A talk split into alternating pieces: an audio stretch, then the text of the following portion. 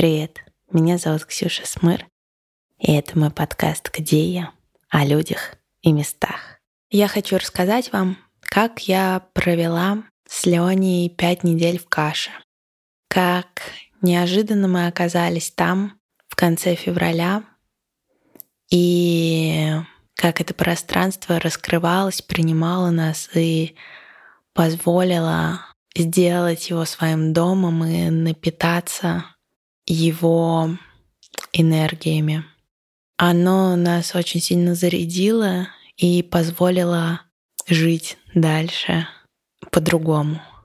Я хочу сказать, что этот выпуск, как и выпуск Зака и про транса, лучше не слушать за рулем, а послушать, когда вы окажетесь дома или будете ехать в метро или где-то еще. Желаю вам хорошего путешествия вместе с нами. Мы начинаем.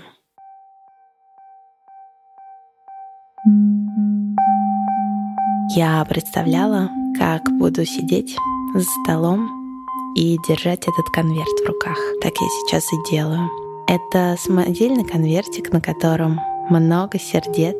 И на обратной его стороне написано «Севгели». Настя, что по-турецки значит «с любовью Настя».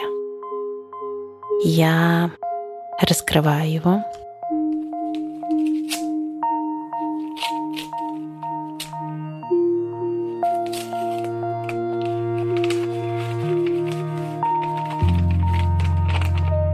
И внутри обнаруживаю два камушка и одну ракушку рапан — Ракушка такая малютка. Чтобы услышать море, нужно стать очень-очень маленькой девочкой. А для этого вам, возможно, понадобится напиток, приятный на вкус и напоминающий вишневый пирог с кремом, ананас, жареную индейку, сливочную помадку и горячие гренки с маслом. Но только обязательно убедитесь, что нету надписи «яд» на пузырьке, и тогда смело выпивайте – и подносите к уху ракушку. Вы, возможно, услышите море в каше,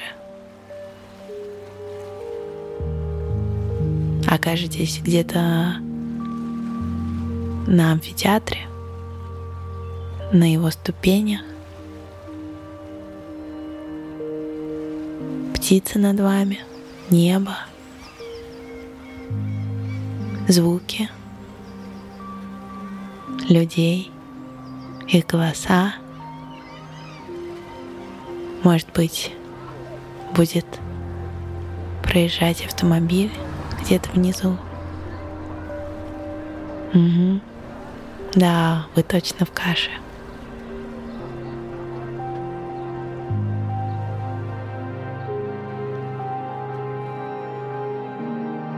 Когда мы только приехали в Каш, и мы были, конечно, растеряны, напуганы. Было много чего внутри поднимавшееся и э, неизвестное, непонятное, в то же время родовое. И казалось, что вот-вот я сейчас поймаю ответ за хвост. Да вот сейчас все будет понятно, сейчас все встанет на свои места, и, и нет тотальная растерянность и брошенность и ощущение, что ты очень маленький человек, ты совсем маленький ребенок. У нас висел дома стикер «Разгонять в каш». За неделю до поездки куда-то решили, что ну раз висит стикер, то точно нужно отправляться туда. И я помню, мы сидим и я говорю Лене, Леня, а, ну окей, едем. А какого числа? Поехали 23-го. И Леня говорит, слушай, не знаю, но чувствую почему-то, что 24-го. И вот э, уже 27 февраля, и мы едем на автобусе в Каш.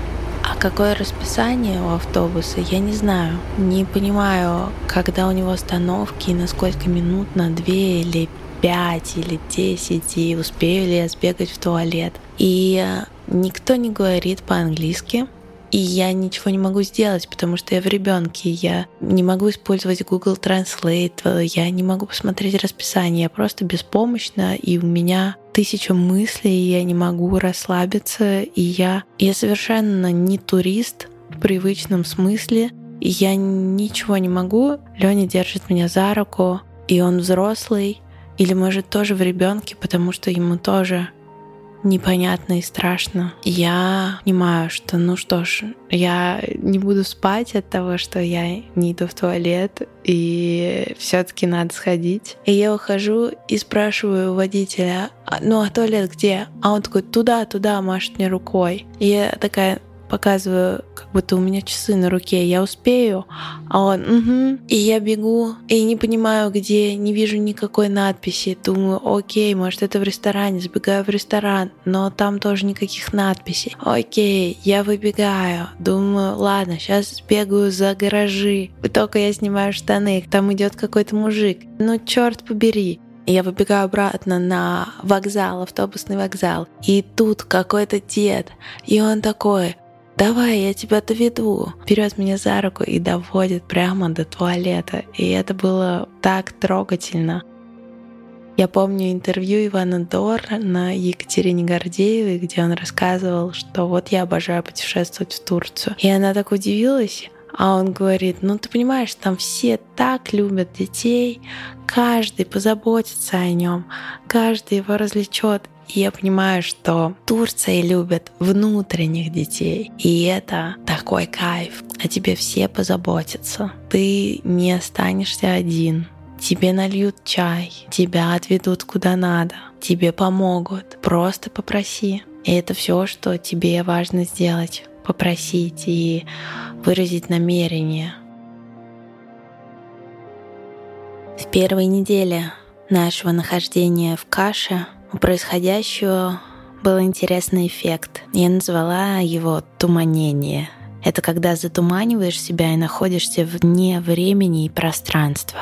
Все кажется декорацией. И даже море и вид на город с балкона нашей первой квартиры, где мы остановились, все казалось нереальным. Да, было очень красиво, но это как будто спектакль, в который ты не можешь врубиться есть картинка и то, что у тебя внутри, и ты никак не можешь соединиться с тем, что сейчас происходит. И да, ты знаешь, это спектакль, который советовали многие. Если сейчас зайти внутрь него, то тебе точно понравится, но сообщение, которое тебе пришло за три минуты до начала действия, оно выбило тебя абсолютно, и ты не здесь, и не там, и все происходящее как будто наслаивается друг на друга. Ты идешь в магазин за продуктами на главный перекресток в каше, где три магазина. Там еще заправка. И однажды, когда я уже стала подмечать, что происходит, я видела, как туда привели ослика. Видимо, ему нужно было подзаправиться. И посередине этого перекрестка лежала небольшая гробница. Да, она прям вот лежала в земле, и на этом перекрестке очень шумно, всегда все друг друга бибикают. Это, кажется, самое оживленное место в каше. Это такой эпицентр, где все происходит одновременно. Идут люди, они переходят дорогу, едут машины, все друг друга кричат «Эй, привет!» И очень-очень-очень шумно. Ты сначала не можешь к этому привыкнуть. Шум в Москве — это что-то такое произошло страшное, кто-то ругается или это какая-то опасность. Здесь же шум — это проявление радости, это жизнь, это кипение, это поток, в который можно просто войти и влюбиться — и начать тоже кричать и выражать так эмоции. Но, но не сегодня, пока внутри пустота и звенящая тишина. И вот часто на этом перекрестке, ну и вообще везде, абсолютно везде было ощущение, что раз, и я вдруг переношусь в другой город. И я точно не помню какой, но рядом идет мой папа, мой отчим, чтобы я не запутала вас до конца, потому что были истории в трассе М4 Дон. И он источает свой прекраснейший аромат, его любимый одеколон, или его духи, я точно не знаю, что это, но он пользуется ими много-много лет, особенно на отдыхе, и это такой сладкий вкус. И я о чем-то с ним говорю, иногда это что-то очень тревожное, иногда я с ним спорю, и это бесконечный диалог. И оп, и я снова в каше.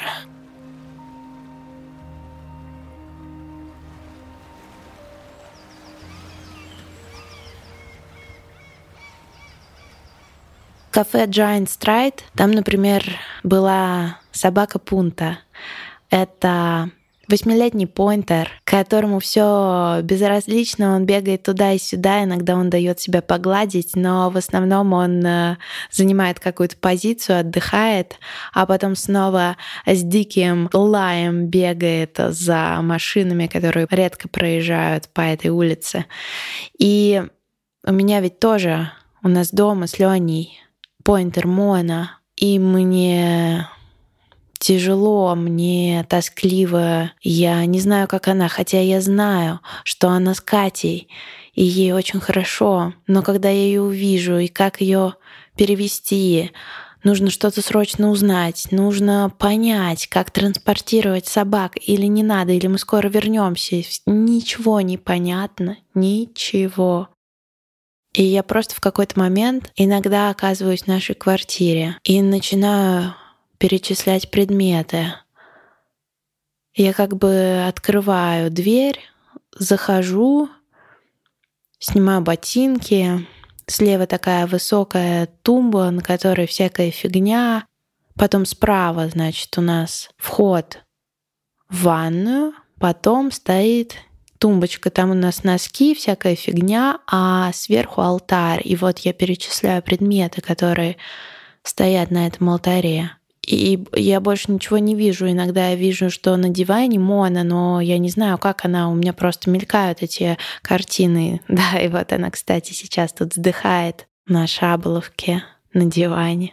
И у меня такое кипение. Я не понимаю, где мой дом. Мой дом вроде там, там на Пролетарской в Москве, там, где Мона, где Ленина двое детей. Они не на Пролетарской, они в Видном когда мы увидимся, что будет, ничего не понятно. И в какой-то момент я провожу инвентаризацию. Да, то, что было бы хорошо забрать маме из той квартиры, если мы уже оттуда уезжаем или мы не уезжаем, я не знаю, но забрать было бы хорошо.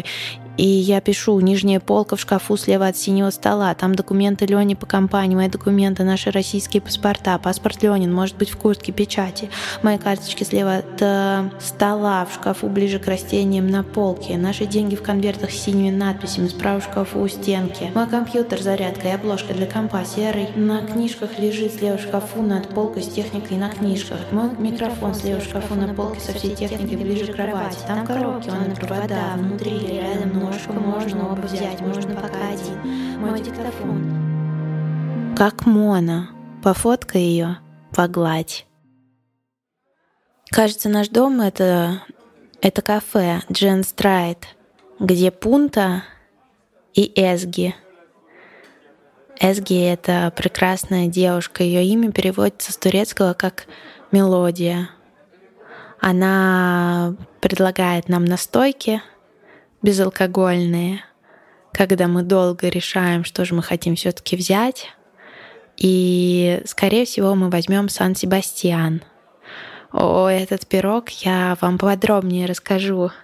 И это кафе, это как будто наш дом. Действительно, мы приходим туда, иногда сидим по 6 часов, а может больше. Я не знаю, время так быстро течет. Я пытаюсь замедлиться, и вот именно, что я только пытаюсь, у меня все время тупка. Я, мне кажется, могу смотреть в одну точку, ни о чем не думать, нет, точнее перебирать тяжкие мысли и зависать как будто. Не понимаю, что происходит, не понимаю но чувствую, что мне здесь хорошо в этом кафе. Я даже начинаю что-то рисовать, какие-то картинки, но вот это состояние потока пока не приходит. Выйти из ума было практически невозможно, просто вернуться к себе, соединить это тело и ум, пока не получалось. Слишком большой перегруз и столько боли, что э, хочешь себя пушить, давай, давай, ты же можешь, ты знаешь, у тебя столько ресурсов, ты знаешь все упражнения, практики, это все можно сейчас подключить, но нет. Просто пробую дышать. Леня работает, он все время рядом. Или я все время рядом. Мы просто вместе. В этом пространстве, где кафе совмещено с дайвинг-клубом, магазином одежды. Здесь прям очень хорошо, как будто в кафе Friends. И частенько заходят ребята, которые здесь уже давно а, или проездом, и мы знакомимся, и создается какой-то остров безопасности, где тепло, где прям настоящий дом. И Эсги все время спросит, ну как у вас дела, ребят? Чего сегодня будете есть? Чего изволите попить? Я пока в панике и могу сделать лишь одно. Я варю 4 литра щей. Я не знаю, почему я решила, что 4, но кастрюля была большая, там точно было не 5, но 4, мне кажется, поместилось. Почему щи? Откуда это вообще возникло? В то время была масленица, но я не помню, что нужно было варить щи. Непонятно, что-то пришло, какая-то память предков. И мы действительно ели много дней эти щи. Видимо, мне казалось, что нужно запастись едой, а еще купить свечи и как-то настроить здесь быт. Я купила журнал с наклейками, и за время пребывания в каше мы поменяли четыре дома. Первые три, ну, совсем не были похожи на дом. Да, это было какое-то временное пристанище, было в некоторых даже хорошо, но не совсем это было наше. Я давала Лене эту бумажку с наклейками и говорила, выбирай, какое ты животное сегодня. Леня говорил, ну, я вот, например, этот пингвин. А я говорю, а я крокодил. И вот так вот мы, э, пребывая в этом пространстве, ощущали вот это животное и его силу. Помните, я говорила вам про этот главный перекресток с гробницей? Ликийская там гробница была. От этого перекрестка вниз идет главная улица. Там в подвале одного из зданий Подвал такой непримечательный, на входе стоят какие-то игрушки и думаешь, что это детский магазин. Но оказывается, это дворец канцтоваров. Подвал. Темный-темный, но с огромными а, прямо до потолка стеллажами. И ты гуляешь между этих стеллажей, и там невероятные сокровища. То есть, если ты хочешь купить, например, стикера, а мы хотели купить именно стикера, то там просто 30 наименований. И это была очень важная процедура для нас. Почему? В ноябре, за пять недель до Нового года, я стала готовиться к этому празднику на квесте Анны Вокиной. А я у нее услышала, что задача души нашей — это постоянно мечтать. И душа наша живет, пока мы можем мечтать а дух, он за действие, он должен исполнять мечты. И душа — это больше женская история, а дух — мужская. Но если у тебя есть застоявшиеся мечты, то они э, отнимают твою энергию. А я очень давно стала думать о том, что мечты это очень важно, и я всегда начинаю свои курсы именно со списка желаний того, что ты хочешь притворить в жизнь в ближайший месяц, пока длится курс. И я решила интегрировать для начала в свою жизнь такую историю, как взять стикеры и выписать все желания, которые сейчас у меня есть. И не только желания, которые, которые на поверхности, но и те, которые сидят у меня где-то глубоко. Поэтому каждый раз, подходя к холодильнику, там лежит ручка и пачка стикеров, и можно выписать желание и наклеить новый. И вот мы купили в этом дворце канцтоваров стикеры, и одно из первых желаний было создать базу в Турции. Дом наш Леня нашел на самом конце полуострова Каша, в пяти километрах от центра. И как-то нам нужно было туда добираться. Мы сняли байк, который развивал максимум 53 километра в час и в горочку где-то 22, но это совершенно нам не мешало. Наоборот.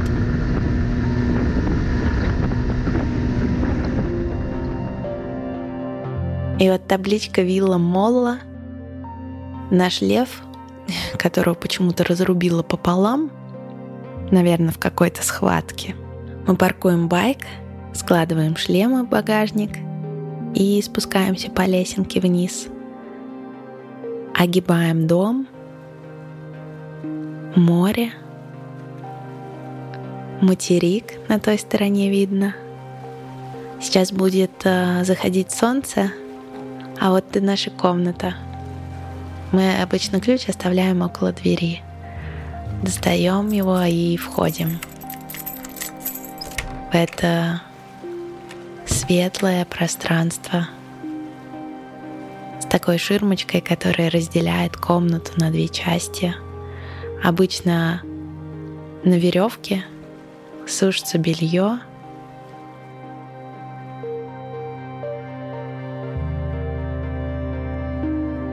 Можно присесть на один из наших диванов. Но, но сначала пойдем на кухню, заварим чай. Я тут очень полюбила марокканский чай. Мятка, гвоздика, корица, лимон. Можно добавить мед. Я все это беру в местном магазине, похожем на вкусвилл. И это все на том же перекрестке. И иногда мы возвращаемся домой поздно. Я уже научилась, э, когда сижу за Лене, писать сообщения на ходу и держаться просто ногами за него. Мне особенно нравится, когда мы возвращаемся обратно, Леня включает музыку. Например, вот эту песню. И я так запрокидываю голову и смотрю на небо, полное звезд.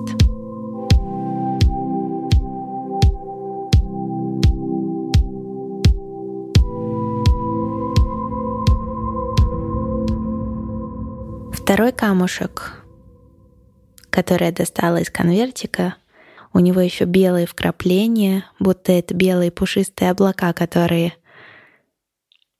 оказались на небе в летний теплый день. Такое небо почти всегда в каше, за редким исключением.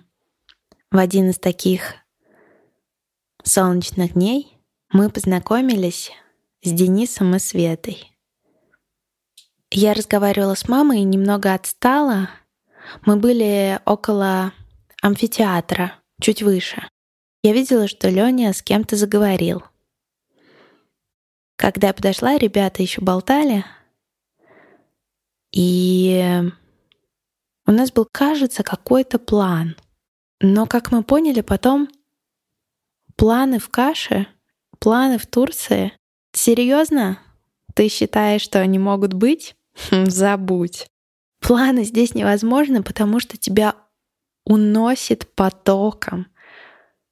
Причем, если почувствовать эту волну, тебя отнесет в какие-то невероятные дали. И вот, раз, и мы гуляем вместе с Денисом и Светой по горам. Раз, и мы обедаем. Раз, и мы уже отправились вместе в путешествие на следующий день. И оказываемся вдруг в заброшенной деревне Каякёй. Это бывшая греческая деревня, которая в 23 году была греками покинута. Происходил обмен населением после греко-турецкой войны, и город оставили. Турки решили не заселяться в него, они построили дома в низине. Забрали предметы, сняли двери, и город медленно стал умирать. Потом там случилось еще два землетрясения, но каким-то чудом город все еще стоит. Шел проливной дождь, мы с ребятами разошлись в разные стороны, и вот я шла одна, заходила в церкви, бродила по улицам, смотрела на внутренности домов. И удивительно, что самая стойкая краска оказалась синяя. Где-то читала, что синяя краска, она действительно самая стойкая. И иногда вот коралловый цвет тоже был виден. Высоченные камины. Можно было вообразить, какими были интерьеры здесь. Иногда даже какой-то рисунок проступал. Денис и Света потом рассказали, они быстро ушли. Им показалось, что какая-то очень тяжелая здесь энергетика, а я как завороженная бродила и не могла остановиться. Леня вышел самым последним, и он говорит, представляешь, я заглянул в один дом, а там вообще тренажерный зал. Да, я видела некоторые дома тут действительно жилые, и тут даже построили отель, такой бутик-отель. И это, конечно, выглядит удивительно. И я впервые за все эти дни почувствовала, что я успокаиваюсь, возвращаюсь в тело, в то же время чувствую себя очень живой и даже перевозбужденной. И я наконец-то выхожу из этого туманения, я ощущаю жизнь. Дождь продолжается, я вся мокрая, но я не могу остановиться, бродить, ходить, вкушать. Я потом попросила своего друга Андрея прислать мне книжку. Она у меня есть в Москве в печатной версии, но мне очень хотелось ее прочитать там. Книга Андреаса Шонли «Архитектура забвения» из издательства НЛО. И вот такая оттуда цитата. Зрелище руин принадлежит к эстетической категории возвышенного, наряду с природными явлениями, которые внушают страх и усиливают инстинкт самосохранения. Зрелище руин это краеугольный камень философской концепции Бёрка, поскольку переориентирует чувство самосохранения в стремление к сообществу и консолидации человеческой личности. Бёрк подчеркивает сходство между возвышенным и явлением силы. Возвышенное лишает сознания всех его способностей к действию и размышлению, и мы, как при встрече со всесильным божеством, съеживаемся, уменьшаясь до ничтожных размеров нашей собственной природы, и тем самым как бы уничтожаем себя в его глазах. Переживая опыт встречи с возвышенным, люди осознают быстротечность жизни и свое бессилие. Все это убеждает их в том, что добродетель, солидарность с другими и шире опора на общество – вещи совершенно необходимые. И это философское исследование происхождения наших идей возвышенного и прекрасного Эдмунда Берга вышло в 1757 году. Может быть, впервые здесь мы вернулись в тело, осознали его, что оно вообще есть, что есть другие тела, и вот рядом с нами два других человека. И встреча в каше — это было все время вот этим удивительным моментом, когда каждый из вас голый. И нечего играть, нечего притворяться. Никакого снобства, никаких масок, ничего. Вы абсолютно обнажены — И если раньше в Москве при знакомстве ты, ну, можешь пожать руку, можешь прикоснуться к щеке, но это прямо из ряда вон. А чаще всего вы можете обняться, ну, скорее не на первой встрече, а где-то там на пятой, 125-й. А здесь вы обнимаетесь, еще до знакомства вы встретились глазами и уже хочется обняться. Ну или обязательно после встречи, потому что иначе, иначе не может быть. И больше нет никакой неловкости. Старая кожа сошла, связи, которые были тонкими, они рвутся или уходят в небытие, им даже незачем рваться.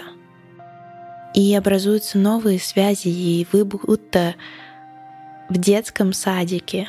Все так же просто. И можно просто сказать, давай будем дружить. И погнали. А еще тут есть такой камушек со множеством дырочек, и все они на одной прямой линии. Похоже на чей-то позвоночник какого-то древнего-древнего животного. Скажи, вообще ты бесконечно чувствуешь себя первооткрывателем старины. Вокруг руины, ликийские гробницы и крышки этих гробниц — это лодки. Ликийцы верили, что на небесах они будут заниматься своим любимым делом. Многие крышки, они лежат где-то рядом на земле, опрокинутые, и в них набирается вода. И каждый раз обнаруживаю такую гробницу где-то на высоком холме над морем. Внутри все щекочет от того, что такая древность стоит в открытом доступе, и к ней можно прикоснуться. Это завораживает и удивляет. Ты постоянно ощущаешь, что пространство наполнено разными культурами, людьми, историями, и все это здесь сохраняется каким-то непонятным образом. И даже на рынке, на рыночной площади, где по пятницам рынок раскидывается, там стоит гигантская гробница, и около нее мужчина торгует бананами. И это привычное дело. В тот момент, когда мы окончательно решили сдаться пространству, прекратилось наслоение картинок, и стало можно направлять свое внимание и получать какие-то ответы. Ну, например, в какой-то момент Катя — которая сидела с Моной, сказала, что ей пора перебираться в другое место, сидеть с котом. Он тоже остался один, и за ним важно глядеть. Но она предложила своих друзей, Аню и Пашу, чтобы они пожили у нас погуляли с Моной. И все это произошло очень быстро. Через неделю мы созвонились, что как, вам нравится, что вы делаете по жизни, а мы вот этим занимаемся. Прикольно, что вы живете у нас, прям как отпуск по обмену фильм. В общем, все были довольны, рады. И через какое-то время, я помню, проснулась, представила опять, что я в квартире, но уже не такой блуждающий взгляд, а спокойный, расслабленный. И вспомнила или увидела, не знаю, наши тарелки, которые я привезла из Грузии, из кафе. И у меня пролетает мысль, что тарелка может разбиться, и это абсолютно окей. И в этот же вечер Аня говорит, блин, прости, пожалуйста, я не знаю, как так получилось, но тут одна тарелка упала. И я думаю, офигеть, но я уже это видала, и мне абсолютно окей. Аня говорит, ну давай, я могу ее склеить. Я говорю, не, Аня, это на счастье, и это вообще что? Кайф. И тут я понимаю, что да, нечего волноваться, с кем Мона, Мона с хорошими людьми. Если так получилось, то это кайф. И я не могу быть по-настоящему в нескольких пространствах. Я буду только нервировать себя, но я могу чувствовать, и я чувствую, что все хорошо. А еще я, когда позволила себе расслабиться и даже строить какие-то планы на следующий день или на два вперед, я зашла в рандом кофе в Телеграме. Это когда ты можешь раз в неделю знакомиться с новыми людьми. Тебе ботик предлагает новую пару. И вы типа совпадаете по интересам, все такое. Пишите, а сколько процентов вы от встреч хотите получить пользы, а сколько фана. И мы потом с Настюхой шутили, что ну что, совпало у тебя 30 на 70, ты так это оцениваешь, или 50 на 50? Про нашу встречу и про встречи с другими людьми. И, в общем, мне выпала Настя, а я, соответственно, ей. И мы пошли встречаться. Мы сначала встретились в кафе на Зели, а оно потом будет играть интересную роль. И а, стали бродить вокруг по городу. Мы с Настей чего только не обсуждали. Она расспрашивала меня про мою жизнь, про что я делала раньше, что я делаю сейчас. Я рассказывала ей про трансы, про два первых а, сеанса, сессии, которые я провела здесь. И она говорила о том, что она пять лет работала юристом, но поняла, что ей, конечно, юриспруденция очень нравится, но чего-то она другое хочет в жизни. И она стала заниматься комиссионкой, открыла свою собственную, а сейчас думает, что делать дальше. И Настя совершенно потрясающе рассказывает истории. Она стесняется а, проявляться, но делает это она очень изысканно. И буквально через пару секунд вы услышите одну из ее историй. Я заметила, что, как э, говорил Зака и продолжает нам говорить, а вы помните наш с ним разговор в подкасте «Где я?» про трансы, что один из потрясающих входов в транс — это путешествие в приятные воспоминания. И я раньше этот способ не очень практиковала на сессиях, но вдруг ощутилось, что это одно из самых естественных э, наших состояний, и каждый приехал со своей историей, питающей его — со множеством историй, где много ресурсов, которые можно взять. И да, мы все в панике, и опираться на кого-то очень сложно, но в тот момент, когда ты возвращаешься туда, где тебе было безопасно, хорошо, и где твои любимые люди, а может ты в приятном одиночестве, это всегда подпитывает. И Настя рассказала просто волшебную историю о своих родных, бабушке и дедушке в кафе «Нур». Очень рекомендуем это место. Я предоставляю слово Насте. Вот ее история. Всем привет. Ксюша, привет. Это Настя и моя история про бабулю и дедулю, а точнее про то, как Моя бабушка украла у дедушки хобби. А в общем, у моего дедушки было хобби — рыбалка.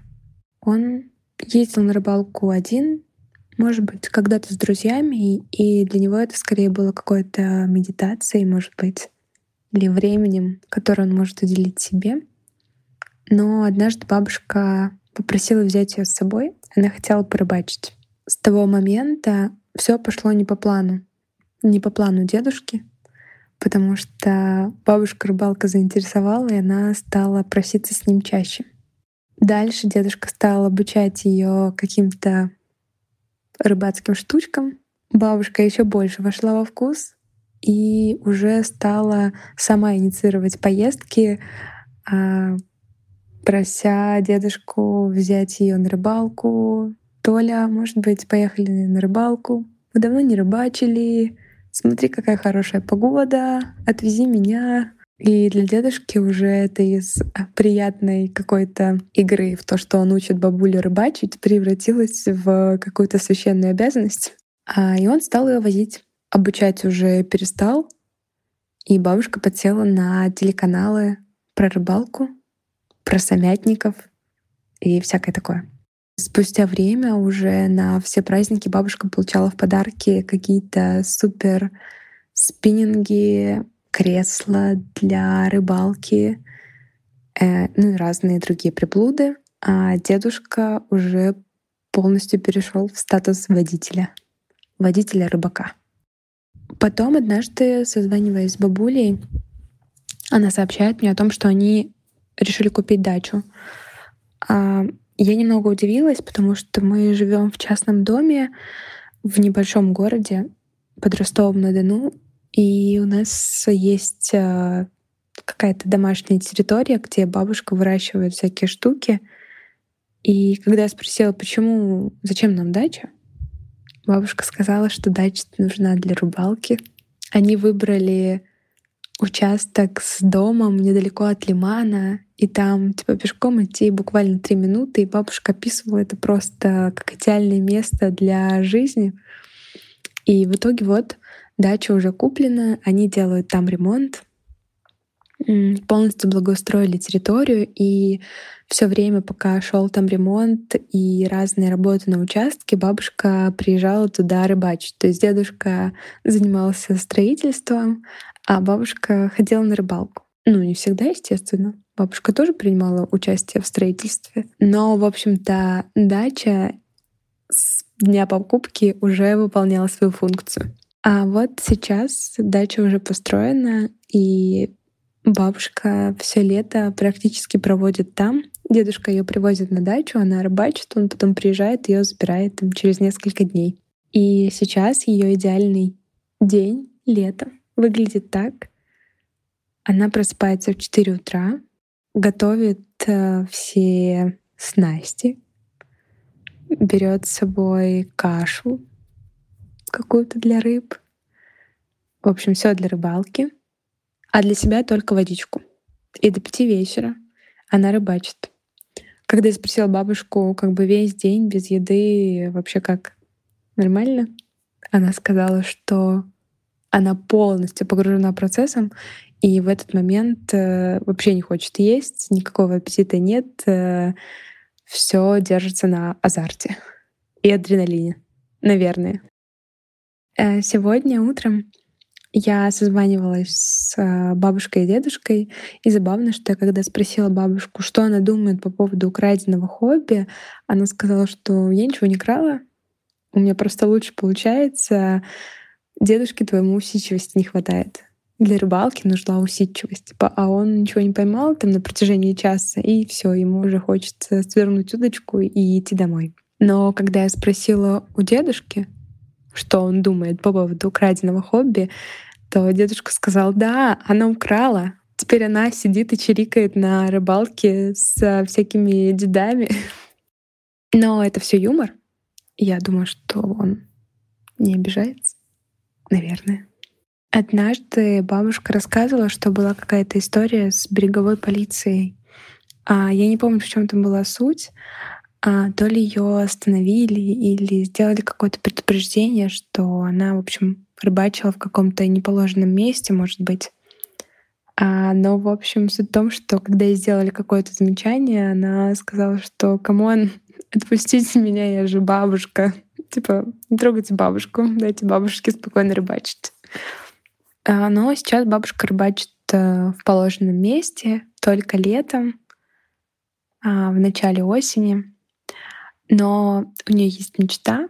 Она хотела бы попробовать зимнюю рыбалку, но дедушка ее отговаривает, не знаю, не пускает и подтрунивает над ней, что ее лед не выдержит.